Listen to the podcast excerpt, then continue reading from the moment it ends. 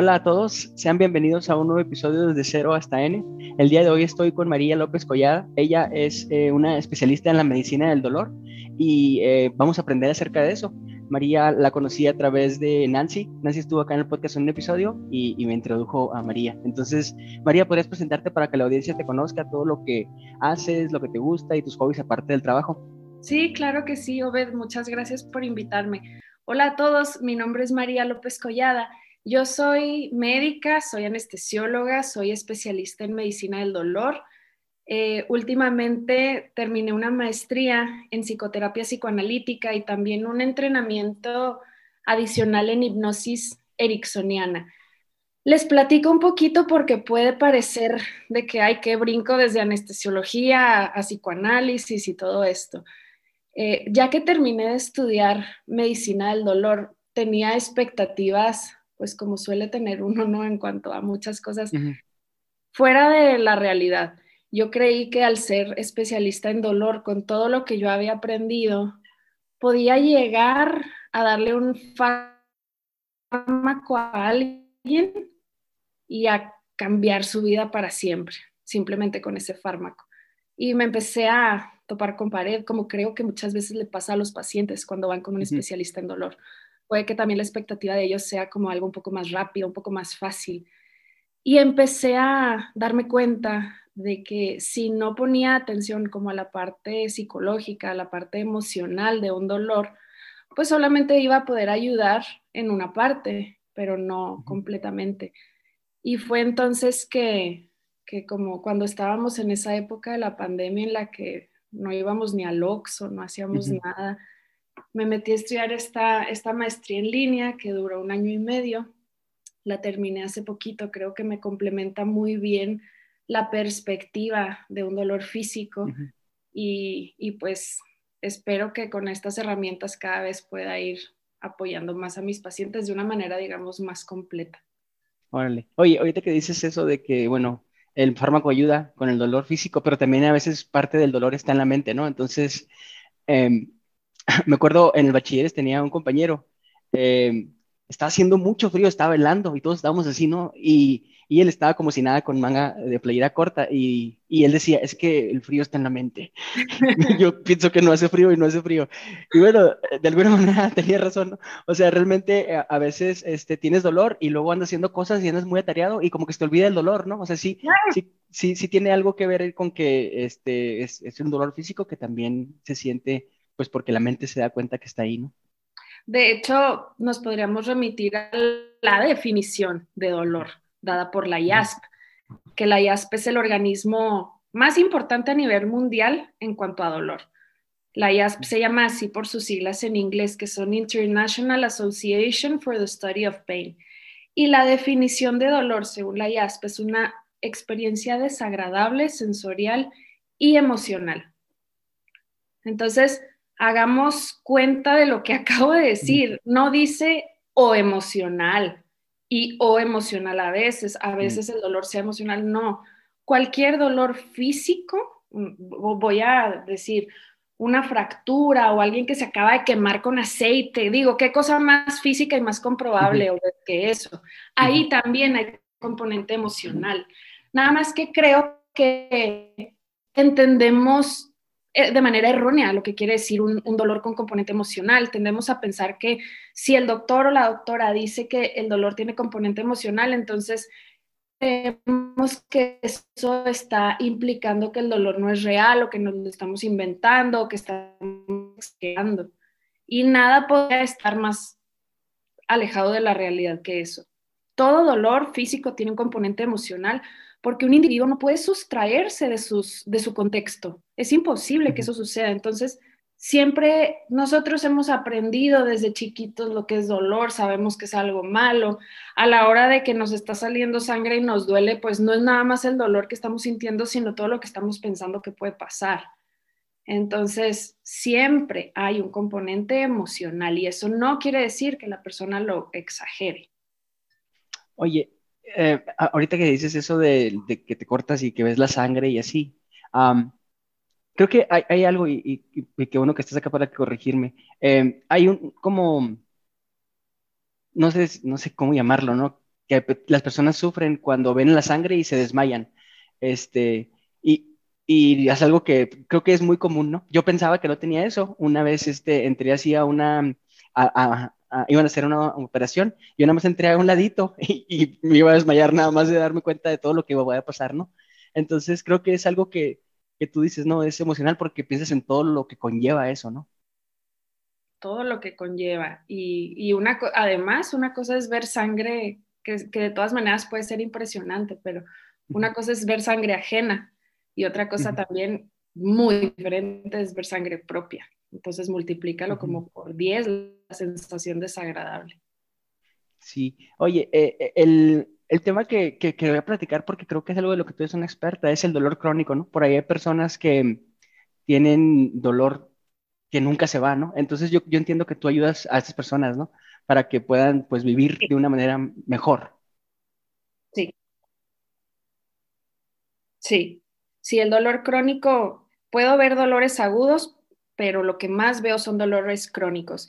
Y me gustaría aquí decir a qué me refiero con cada palabra, porque muchas veces lo entendemos eso también mal. Decimos, ay, me duele, traigo un dolor muy agudo, como si dolor agudo significara algo de la intensidad.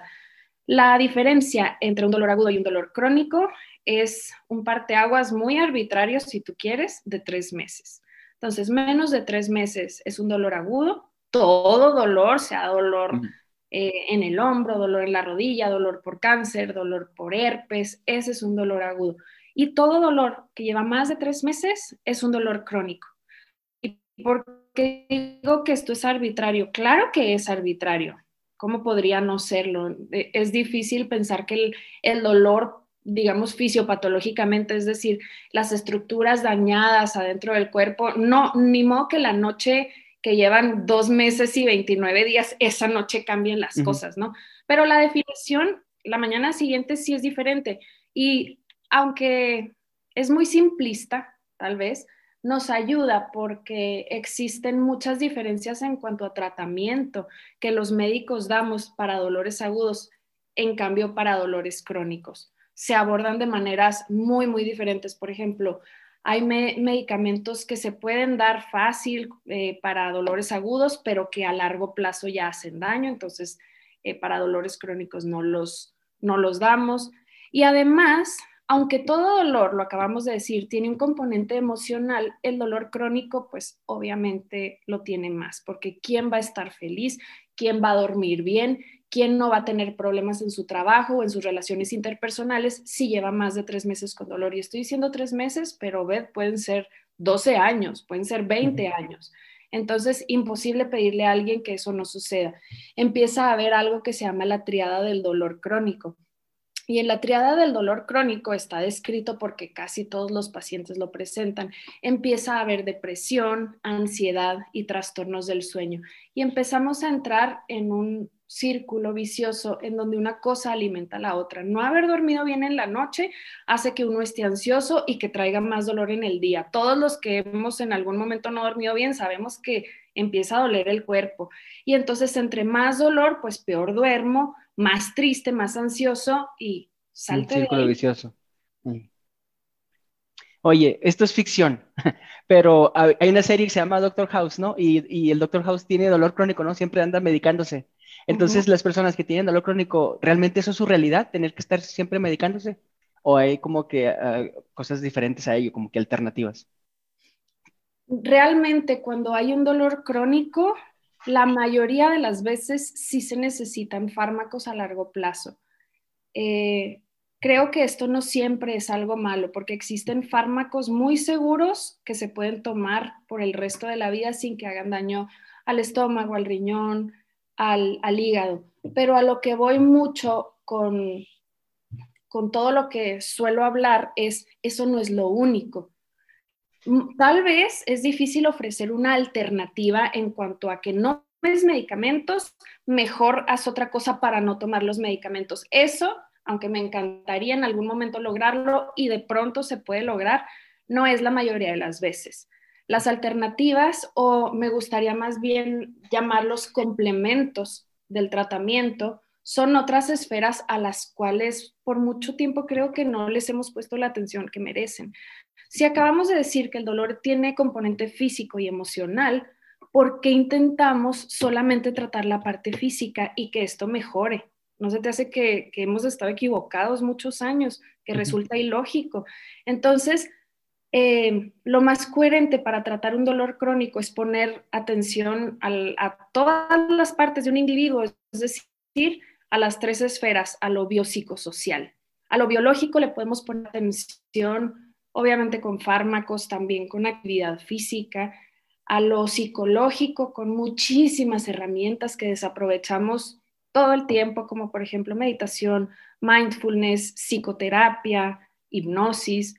Y a la parte social, la verdad es que ahí es la parte más difícil, porque si estamos, lo he pensado últimamente, estamos en una sociedad que no deja lugar para los pacientes.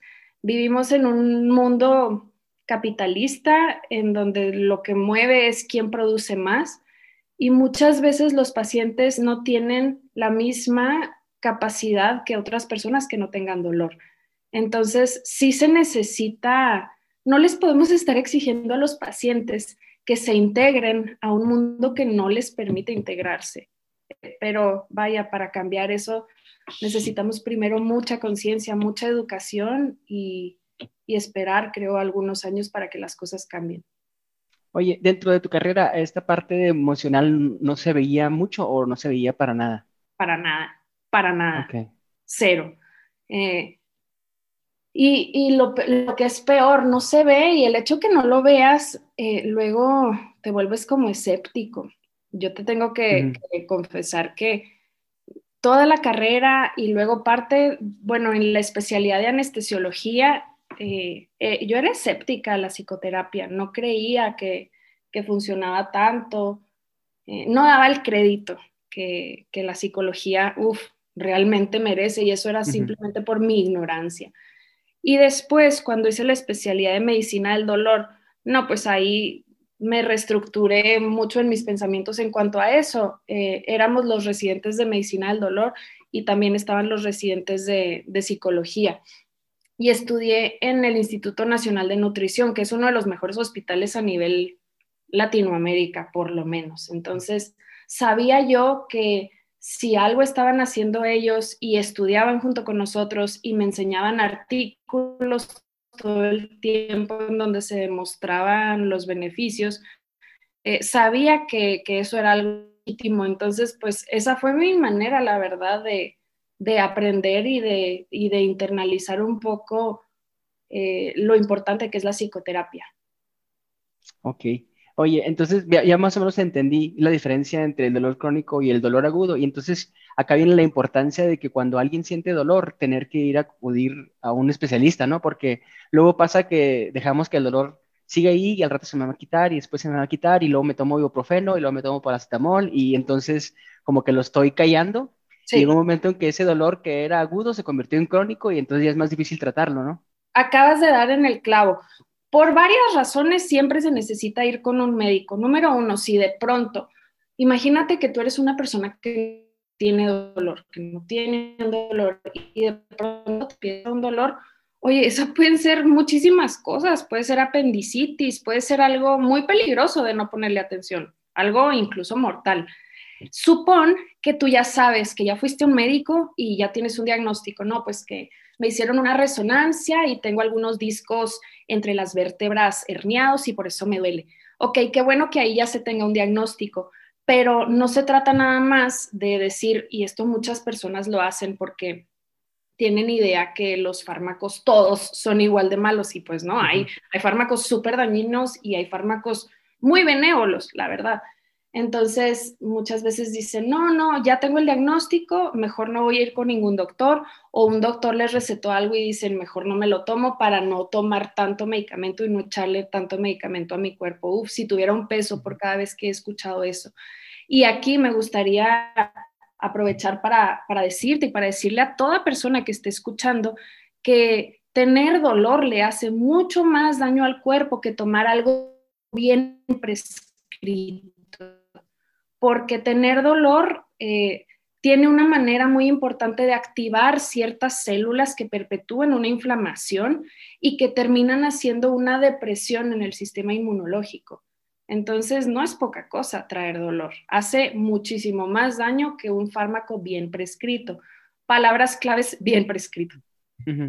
Oye, y eso que te decía, eh, hay personas, habemos, me incluyo, que, este, que nos automedicamos con estos mm, medicamentos que son como muy comunes y muy fáciles de conseguir, ¿no? Por ejemplo, uh, yo traigo brackets y hace poco tuve un problema de dolor y pues este, me tomo un medicamento, ¿no? Me tomo ibuprofeno y eso me ayuda y me aliviana, ¿no? Y sé que el problema es por los brackets, ¿no? Y me lo tomo y se me quita, pero luego hay personas que, que a la primera de un dolor y así se automedican, ¿no? Entonces creo que es una cosa que yo siempre he pensado que está mal, ¿no? Pero quiero que tú nos digas por qué está mal automedicarse, porque por ahí, no sé si te das cuenta, pero bueno, pues si tú eres médico, los médicos siempre nos preguntan si se tomó algo, ¿no? Porque hay medicamentos que no se pueden combinar y eso es también bien importante, ¿no?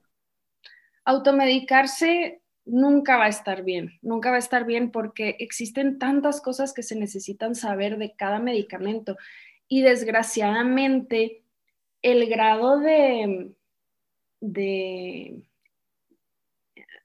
es decir, un fármaco que está, como le llaman en inglés, eh, over the counter, que no necesitas tú pedirle a nadie que te lo pase, tú no necesitas pedirle a nadie, toma mi receta para que me lo vendas. Esos fármacos no necesariamente son no dañinos, no va en una relación proporcional. Los que más se venden eh, y de los que más se abusa, por lo menos hablando de mi área, eh, son los antiinflamatorios no esteroideos todo lo que termine en ACO, ENO, CAM, y, por ejemplo, diclofenaco, ketorolaco, naproxeno, ketoprofeno, e ibuprofeno. Todos esos medicamentos eh, no tienen efectos adversos de los que uno se dé cuenta muy rápido. Por ejemplo, no dan náusea, no dan mareo, como muchos otros. Pero cuando se abusa de ellos, pueden generar efectos adversos bien importantes y mortales. Hacen mucho daño al estómago, al riñón, incluso al corazón.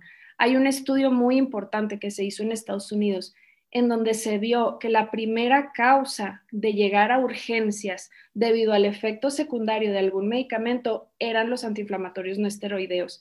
Las personas frecuentemente llegan al hospital, voy a ser gráfica, vomitando sangre porque abusaron de los antiinflamatorios no esteroideos. Entonces,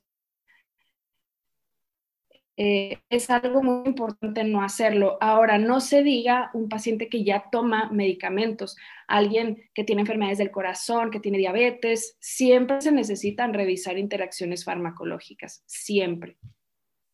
Ok, sí, y te digo, es algo que es sentido común, pero realmente aunque es sentido común, todo el mundo lo ignoramos y a veces lo hacemos, ¿no? Oye, y luego también están esos medicamentos que tú puedes comprar sin receta médica, ¿no? Y están los medicamentos que son los medicamentos controlados.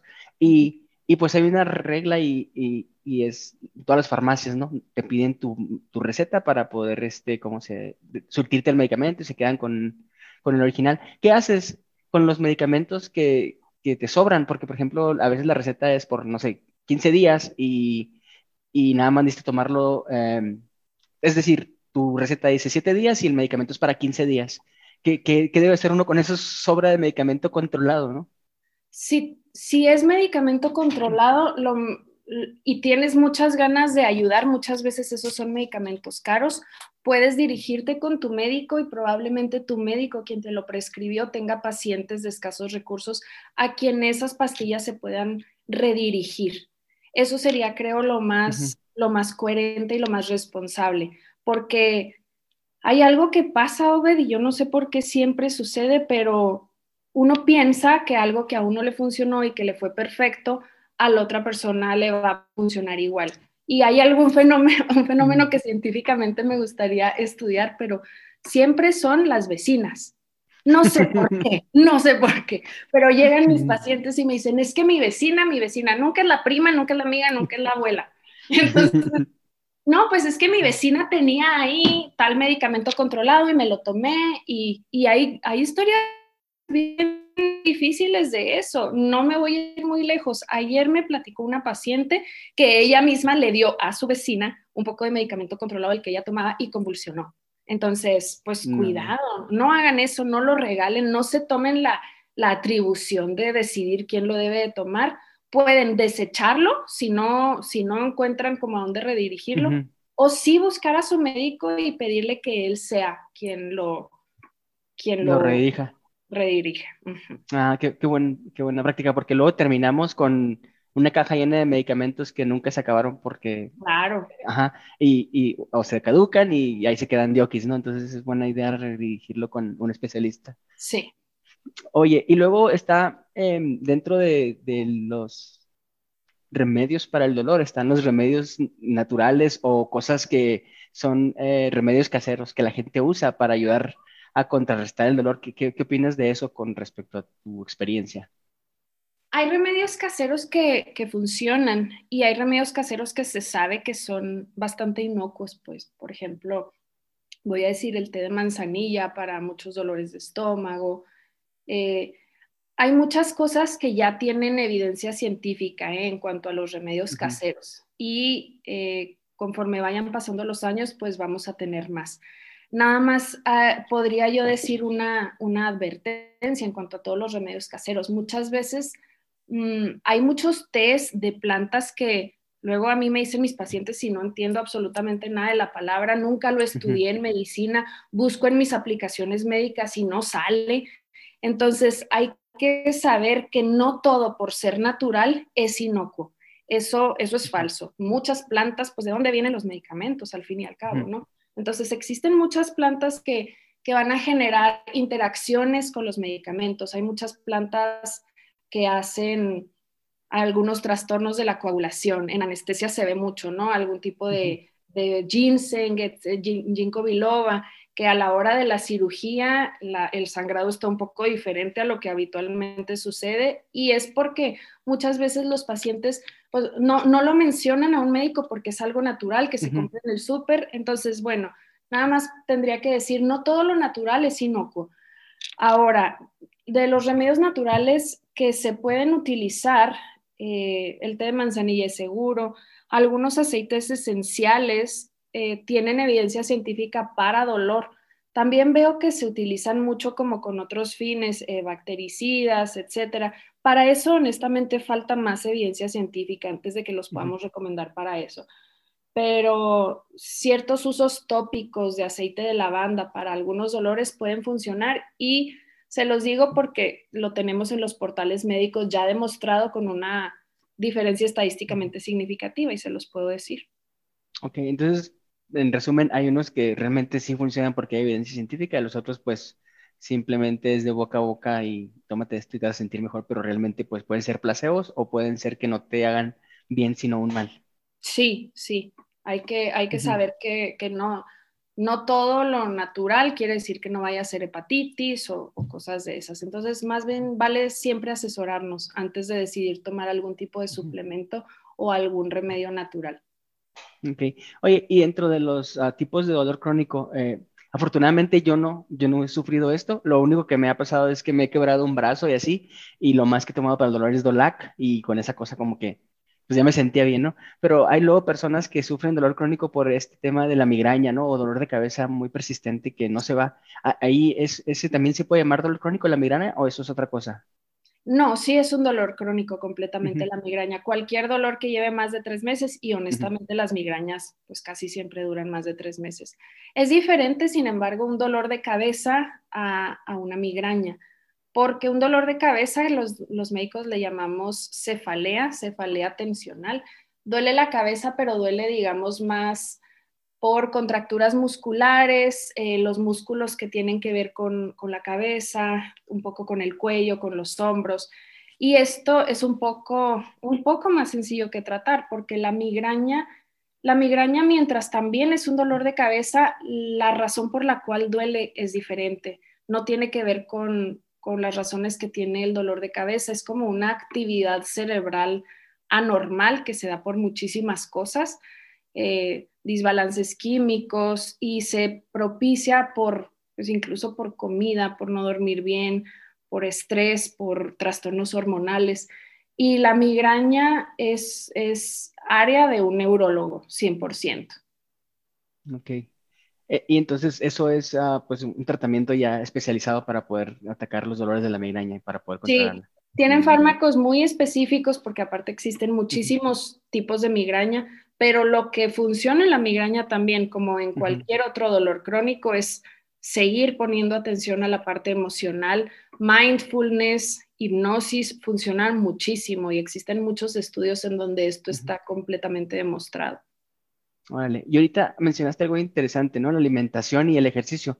A veces este, el dolor puede llegar de la nada y, llega porque somos bien sedentarios, ¿no? Porque hoy en día nuestra vida es así. Estamos sentados la mayor parte del tiempo y comemos mal la mayor parte del tiempo y aparte no hacemos ejercicio, ¿no? Sí, y en dado caso fumamos. Bueno, yo fumo, obviamente, pero, pero claro. Sí, entonces ah, el dolor es la consecuencia de, no tener, a veces, de no tener una buena alimentación ¿no? Y, no, y no cuidar nuestro cuerpo. También empieza a ser un círculo vicioso porque mientras de, a veces pueden haber dolores musculares desencadenados por el sedentarismo, también puede que alguien empezó con un dolor crónico que no fue necesariamente propiciado por, por el sedentarismo, pero lo que se da mucho en las personas que tienen dolor, y obviamente es lógico que suceda, es algo que se le llama kinesiofobia, que si nos vamos como a la etimología, pues es miedo al movimiento, ¿no? Entonces, ¿alguna vez te han operado? Sí. Ok. En varias ocasiones, sí. Ok, ¿de qué te operaron? Ah, de pequeño me quemé la mano, entonces me operaron aquí y luego me caí y me quedó el brazo, entonces me operaron el brazo y la mano. Bueno, entonces tal vez la fractura del brazo, pensando en eso, te puedes relacionar un poco con lo que voy a decir. Eh, te operan y pues obviamente hay un dolor por, por la incisión quirúrgica, aunque estés con medicamentos, es un poco difícil que haya cero de dolor todo el tiempo, sobre todo al moverse. Muchas veces las personas que fueron intervenidas quirúrgicamente dicen, mire, mientras no, mientras no me mueva, doctora, estoy bien. bien. Pero todo es que me quiera yo levantar de la silla y me viene un dolor terrible. Entonces, ¿qué es lo que cualquier persona haría ante, ante no tengo dolor y me empiezo a mover y me duele? Pues ya no me muevo, ¿no? Me dejo de mover, obviamente. Entonces, ahí se viene todo un condicionamiento clásico, tipo Pavlov. Eh, viene, eh, viene el cerebro a aprender algo que es bien difícil desaprender lo que es, ok, a mí me, no me dolía, me moví y me dolió y entonces me dejé de mover y me dejó de doler. Ahora, para que alguien desaprenda eso que se arraigó tanto a nivel inconsciente, es difícil porque no se van a querer mover porque eso desencadena un dolor. Existen ciertos ejercicios que sirven para la kinesiofobia, porque mientras es como una defensa del propio cuerpo no quererse mover para no sentir dolor, ahí otra vez empezamos con un círculo vicioso entre alguien, alguien y sobre todo alguien como el ejemplo que estamos poniendo de una cirugía que no se mueva, no va a cicatrizar, no va a empezar el intestino a caminar y el dolor se puede cronificar. Todo dolor agudo maltratado tiene el riesgo de cronificarse todo. O sea, siempre que hay un dolor fuerte en este momento, si no le ponemos atención, estamos metiéndole más eh, a la apuesta de que nunca se quite. Entonces es, bien, es bien importante sí tratarlo y no decir, híjole, pues me aguanto, al cabo que es normal, mm, o no me muevo, al cabo que después me va a dejar de doler. No, podemos estar contribuyendo a no salir de ahí.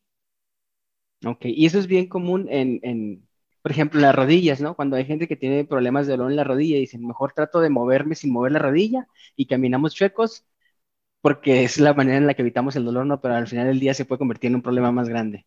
Exacto. Entonces ahí creo que entramos mucho los médicos también, porque también hay que ayudar al paciente a que no le duela tanto, hay que dar buena analgesia y hay que dar analgesia individualizada pensando en que no le vaya a hacer daño, que no interactúe con sus otros medicamentos, pues para, para hacer otra parte también nosotros y que los pacientes puedan de manera activa también eh, intervenir en su recuperación, porque esto, esto es algo que, ha pasado en los últimos años. Eh, creo que, que, la medicina tendía a ser muy unilateral, simplemente a tomar los medicamentos que el médico me prescribió, pero hay que recordar que el paciente tiene muchas cosas que hacer que nadie las va a poder hacer por él como el movimiento, como meditar, como comer bien. Sí. Oye, cuando me quedó el brazo hace no mucho, unos par de años, este, pues tenía que ir a terapia, ¿no? A la terapia del brazo para poder rehabilitarlo de nuevo. Entonces el doctor me decía, esto va a depender mucho de lo que tú hagas aparte de la terapia que vienes a tomar aquí, ¿no? Porque eh, el movimiento que tú haces puede hacer que se arregle esto, ¿no? Entonces me dice, hay, hay una persona que trae el mismo problema que tú, vino una vez y la siguiente vez que vino ya estaba completamente funcional su brazo. Y la razón es porque él trabaja en un rancho y estaba cargando siempre baldes, entonces pues siempre estaba haciendo el ejercicio que tú venías a hacer aquí de terapia media hora, ¿no? Él lo hacía siempre, entonces sí es, es parte de, de, del movimiento, ¿no? Tratar de dejar, quitarle el miedo a eso, pero si está el dolor, pues está difícil, entonces por eso ahí entra lo que dices, ¿no? De que ustedes recetan un fármaco que te ayuda a poder soportar ese dolor para poder moverte para que no sea un problema, ¿no? Y entre los dos caminar hacia la recuperación. Oye, una cosa que vi en tu, en tu Instagram eh, era un post que decía que no juzgues a la gente cuando dice que tiene dolor. Y creo que es este, me, llamó mucho la atención, ¿no? Porque todo el mundo tendemos a hacer eso, ¿no? De que, ah, no seas exagerado, ¿no? Yo tengo niños y a veces se caen y lo, ya, levántate, no pasa nada. Entonces ya cuando lo leí me sentí mal, ¿no? Porque somos muy malos para juzgar el dolor, ¿no? Sí somos, este, sí somos, y eso va para dolor físico y va para dolor emocional. Creo que, que se necesita, se necesita definitivamente otra perspectiva, porque aunque creo, sé que muchos de esos comentarios vienen desde un lugar de buena intención, eh, tal vez el paciente se siente mucho más bajoneado que a que le sirva. Cuando alguien tiene un dolor, y repito, esto puede ser un dolor físico o un dolor emocional, necesita mucha validación. Mm, eh, vivimos en un mundo en un mundo que nos ha hecho pensar, nos ha hecho creer que, que, quejarse es un signo de debilidad o que externar lo que estamos sintiendo es un signo de debilidad. Cuando si te pones a pensar, requiere mucha más valentía de la que nos damos cuenta aceptar y decir, eh, aceptar una, una parte muy vulnerable de nosotros. Entonces, ¿qué tal si en lugar de decirle a alguien, ay, hay miles de personas que están peor que tú, o ya no te quejes, estás exagerando, y según nosotros está súper bien decir eso porque lo estamos levantando. ¿Qué tal si en lugar de eso mm, podemos nada más quedarnos callados y escuchar y decir, wow, eso debe ser muy difícil para ti? Eh, eso va a hacer a la persona que tiene dolor sentirse escuchado, comprendido y muchas veces no se necesita que nosotros le demos ningún tipo de, de herramienta ni de solución. Creo que a veces sentimos que eso necesitamos, pero no, la solución la tiene cada quien. Nada más que necesitamos aprender a escuchar. Ok. Oye, otra de las cosas que también me gustaría platicar contigo es una cosa que existe el dolor es algo que compartimos todos y cada una de las personas que vivimos en este mundo, ¿no? Alguna vez lo vamos a experimentar y lo hemos experimentado y así, ¿no? Y, hay una cosa que se llama umbral del dolor y, quería que platicara acerca de eso porque sé, sé yo que el umbral del dolor entre mujeres y hombres es diferente y a veces el umbral del dolor que uno siente es el que hace decir esas tonterías de que no es tan doloroso, ¿no? O el que déjate de quejar porque tenemos umbral del dolor bien diferente, ¿no? Pues es que, ay, Ove, del umbral del dolor, y la carabina de Ambrosio. la verdad es que eh, el umbral del dolor no es algo que jamás en la residencia o en la especialidad uno estudie, ¿eh? porque, porque siquiera estar hablando del umbral del dolor ya está bien aquí que nosotros lo hagamos porque lo estamos discutiendo, pero me refiero como, como fuera de, de estos espacios está mal, está mal decirle a alguien cómo es el umbral del dolor. Ay, tu umbral es muy bajito. Ay, es que mi umbral es muy alto. Eso, eso no tiene cabida porque es comparar. Y, el, dolor de cada quien es una cosa completamente personal que depende de muchísimas cosas. Eh, entonces, número uno, esas comparaciones hacen sentir muy mal a las personas, porque cuando a alguien le dicen es que tienes el umbral del dolor muy bajito, ahora se siente como de que hay chin, entonces soy alguien muy exagerada y debería de estar callada siendo que el dolor lo siente. O hay personas que llegan y dicen, ah, es que tengo un umbral del dolor súper alto, como si eso fuera signo de valentía. Entonces, las comparaciones están mal, no nos van a llevar a ningún lado. Aquí lo único que necesitamos poner en cuenta no es qué tan fuerte fue el daño y por lo tanto qué tanto se quejó alguien, sino ¿cuánto te duele? Independientemente de si solo te pellizcaste o, o si se te cayó un cuadro encima. Lo que tú digas que te duele, eso es lo que te duele. Y hacer comparaciones nunca nos va a llevar a ningún lado bueno. Lo que el paciente dice que le duele, eso es. Por eso están esos dibujitos, ¿no? De, del 1 al 10 con una carita, cómo te sientes, y pues eso es individual y cada quien lo siente diferente, ¿no? Yo, a mí me llama la atención preguntarte acerca de esto porque mi esposa, ella nunca se queja de nada, y el día que se queja es porque es algo muy grave.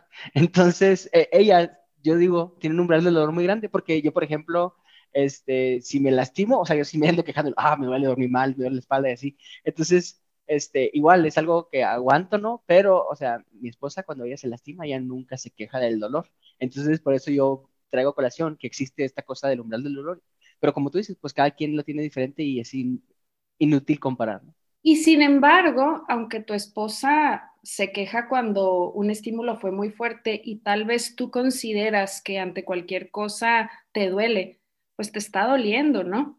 cuando, cuando tú dices que te duele, te está doliendo. Entonces, qué gacho que alguien invalide lo que tú estás sintiendo y lo haga menos. Tu dolor es válido, es real y lo estás sintiendo. Aunque en algún momento pues no haya sido un estímulo tan, tan fuerte.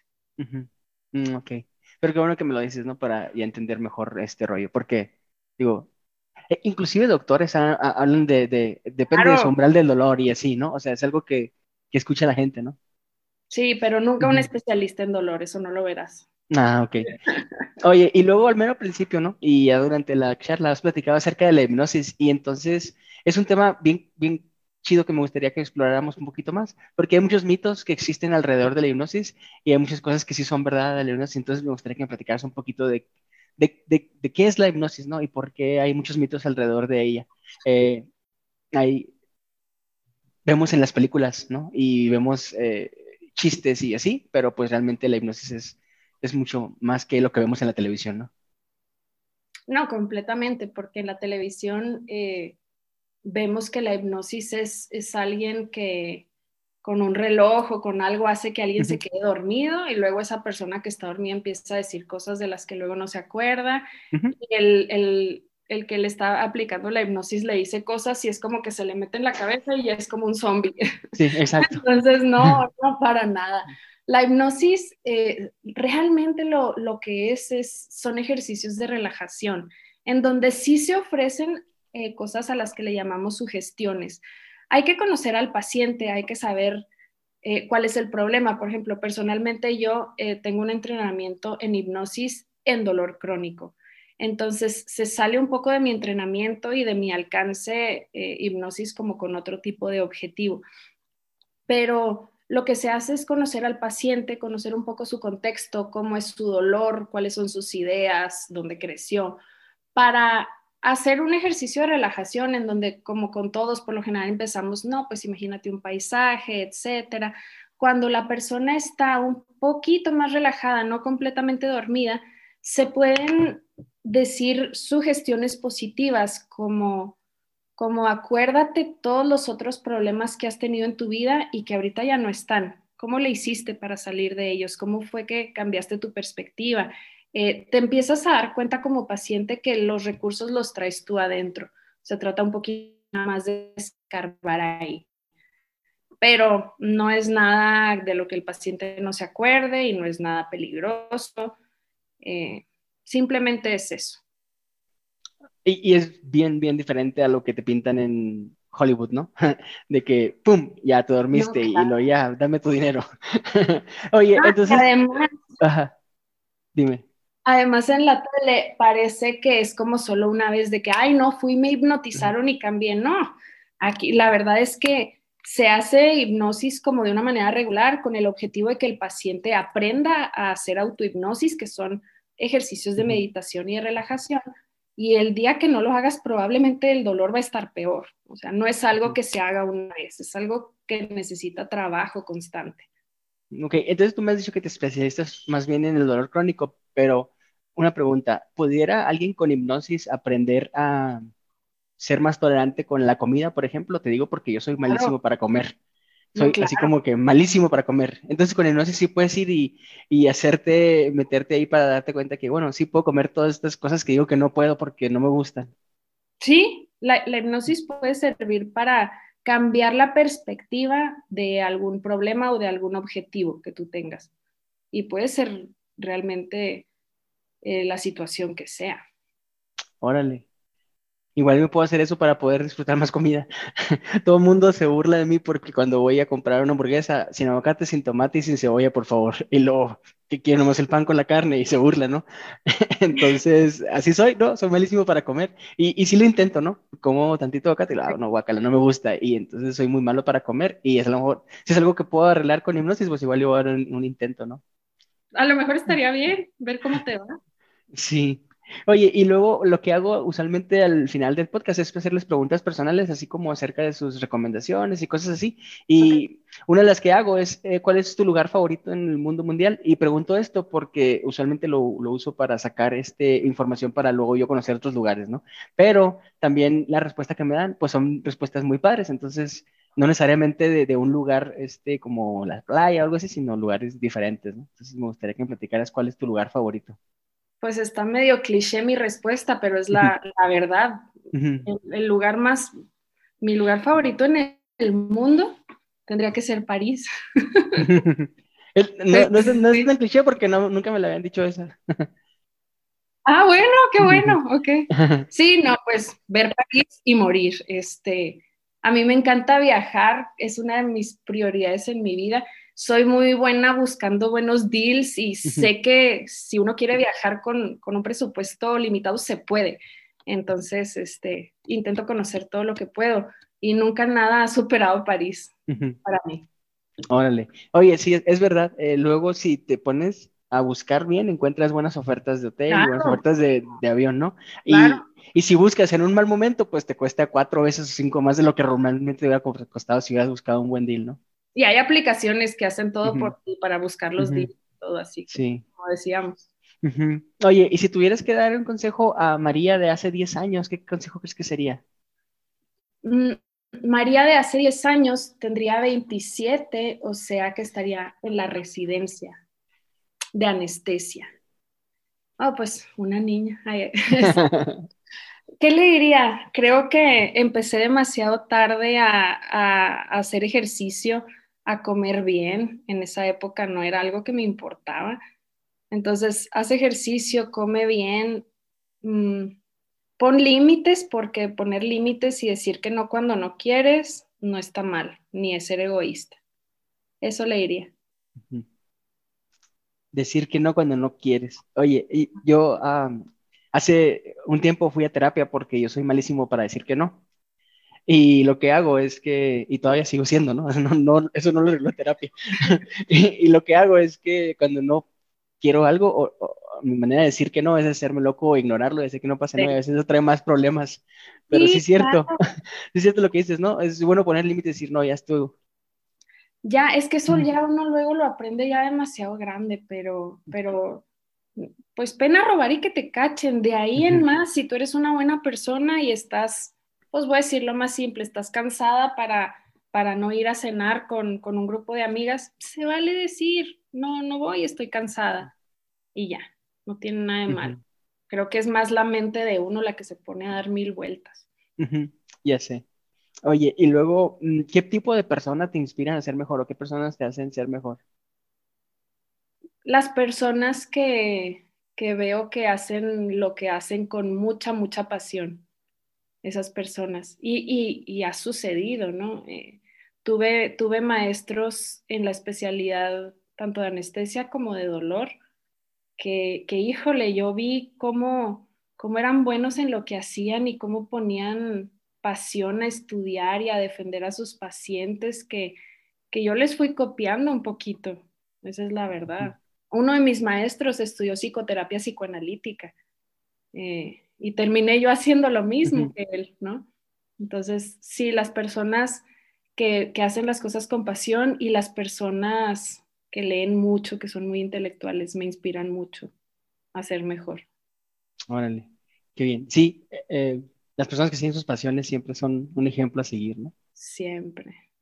Oye, y luego algún libro que me recomiendes em, que, que, sea algo que puedas leer sin tener un background muy grande de, del dolor o alguna novela o lo que sea. Mi novela favorita es Rayuela. Rayuela Julio Cortázar. Eh, Rayuela es un, es un libro hermoso en donde, en donde casi puedes llorar de cosas que no, como que tiene la capacidad de, de describir una escalera con, con, las palabras más hermosas del mundo, como que en cada párrafo tú dices, ¿cómo puede escribir así? Y es un libro muy padre porque lo puedes leer como en... O te va diciendo atrás de que primero lee el capítulo 17, después regresate al 3, ahora vamos al 56. Entonces, yo lo leí como reborujado, digamos, pero en el orden en el que él va, en el que él va este, sugiriendo que lo hagas, pero se puede hacer como de inicio a fin o siguiendo como los capítulos que Julio Cortázar dice. Creo que es uno de los grandes de este mundo. Eh, suele ser para algunas personas pues denso, pero, pero pues si quieres leer la novela de las novelas, esa tendría que ser para Órale. Oye, entonces sería como dos experiencias, leerlo de principio a fin y leerlo con el, la, metodología de saltarte capítulos. Debe ser, pero yo solo lo he leído de una manera, pero ah, claro. o sea, es una historia que se va como entrelazando. En algún momento de mi vida lo releeré, pero ahora como de pasta a pasta. Órale, ah, qué chido. Voy a echarle un ojo. Sí. Oye, y luego hay, si tuvieses que escoger una canción para escuchar el resto de tu vida, ¿cuál crees que sería? Bohemian Rhapsody tendría que ser. ¿De Queen? Sí. Sí, está en chida. Aunque no es mi grupo favorito, ¿eh? pero es mi canción favorita. Órale, qué chido. Oye, ¿y algo de televisión que veas que recomiendes, que te guste? ¿Una serie o una película o algo? a mí me gustan todas las de Quentin Tarantino. También creo que es de los grandes. Sé que es alguien que o lo amas o lo odias, ¿no? Pero creo que es un gran artista. Me encanta Quentin Tarantino, todo lo de él, la naranja mecánica, o cosas que tal vez a ti no te gusten tanto, este, tengo una serie que he visto miles de veces que es Gilmore Girls. Órale, no, no la he visto. Pero, por ejemplo, Quentin Tarantino me gusta mucho, ¿no? He visto todas sus películas y me han encantado. Y está bien raro, ¿no? Porque te digo, yo soy de esas personas que creo que si ven sangre así, se desmayan. Pero las películas de Quentin Tarantino están atascadas de sangre y no tengo ese pues No es lo mismo la tele. como que es caso, ya sé. Sí, sí, sabes que, sabes que es mentira. sí. Órale, oye, ¿y algún podcast o algo en la web, un canal de YouTube que sigas que me recomiendes? Mm, no me pierdo, todos los martes se regalan dudas. Es mi sueño. Ah, está en chido Ahí, invítenme. Órale, qué chido. Ok, y bueno, es, es todo lo que tenía para platicar. No sé si quieres decir algo para despedir. No, pues te agradezco mucho que, que, me hayas invitado, que me hayas considerado. Para mí fue un honor y fue una plática muy amena. Me encantó conocerte. Ah, muchas gracias, María. Y bueno, eh, muchas gracias a ti, aprecio mucho tiempo. Está, estuvo muy padre platicar y aprendí mucho acá. Y pues muchas gracias. Eso fue todo. Muchas gracias por escuchar. Eh, les pido que por favor lo compartan con sus amigos si les gustó. Si no les gustó, compártanlo con sus enemigos. La idea es compartir. Sale, que estén muy bien. Bye. Bye.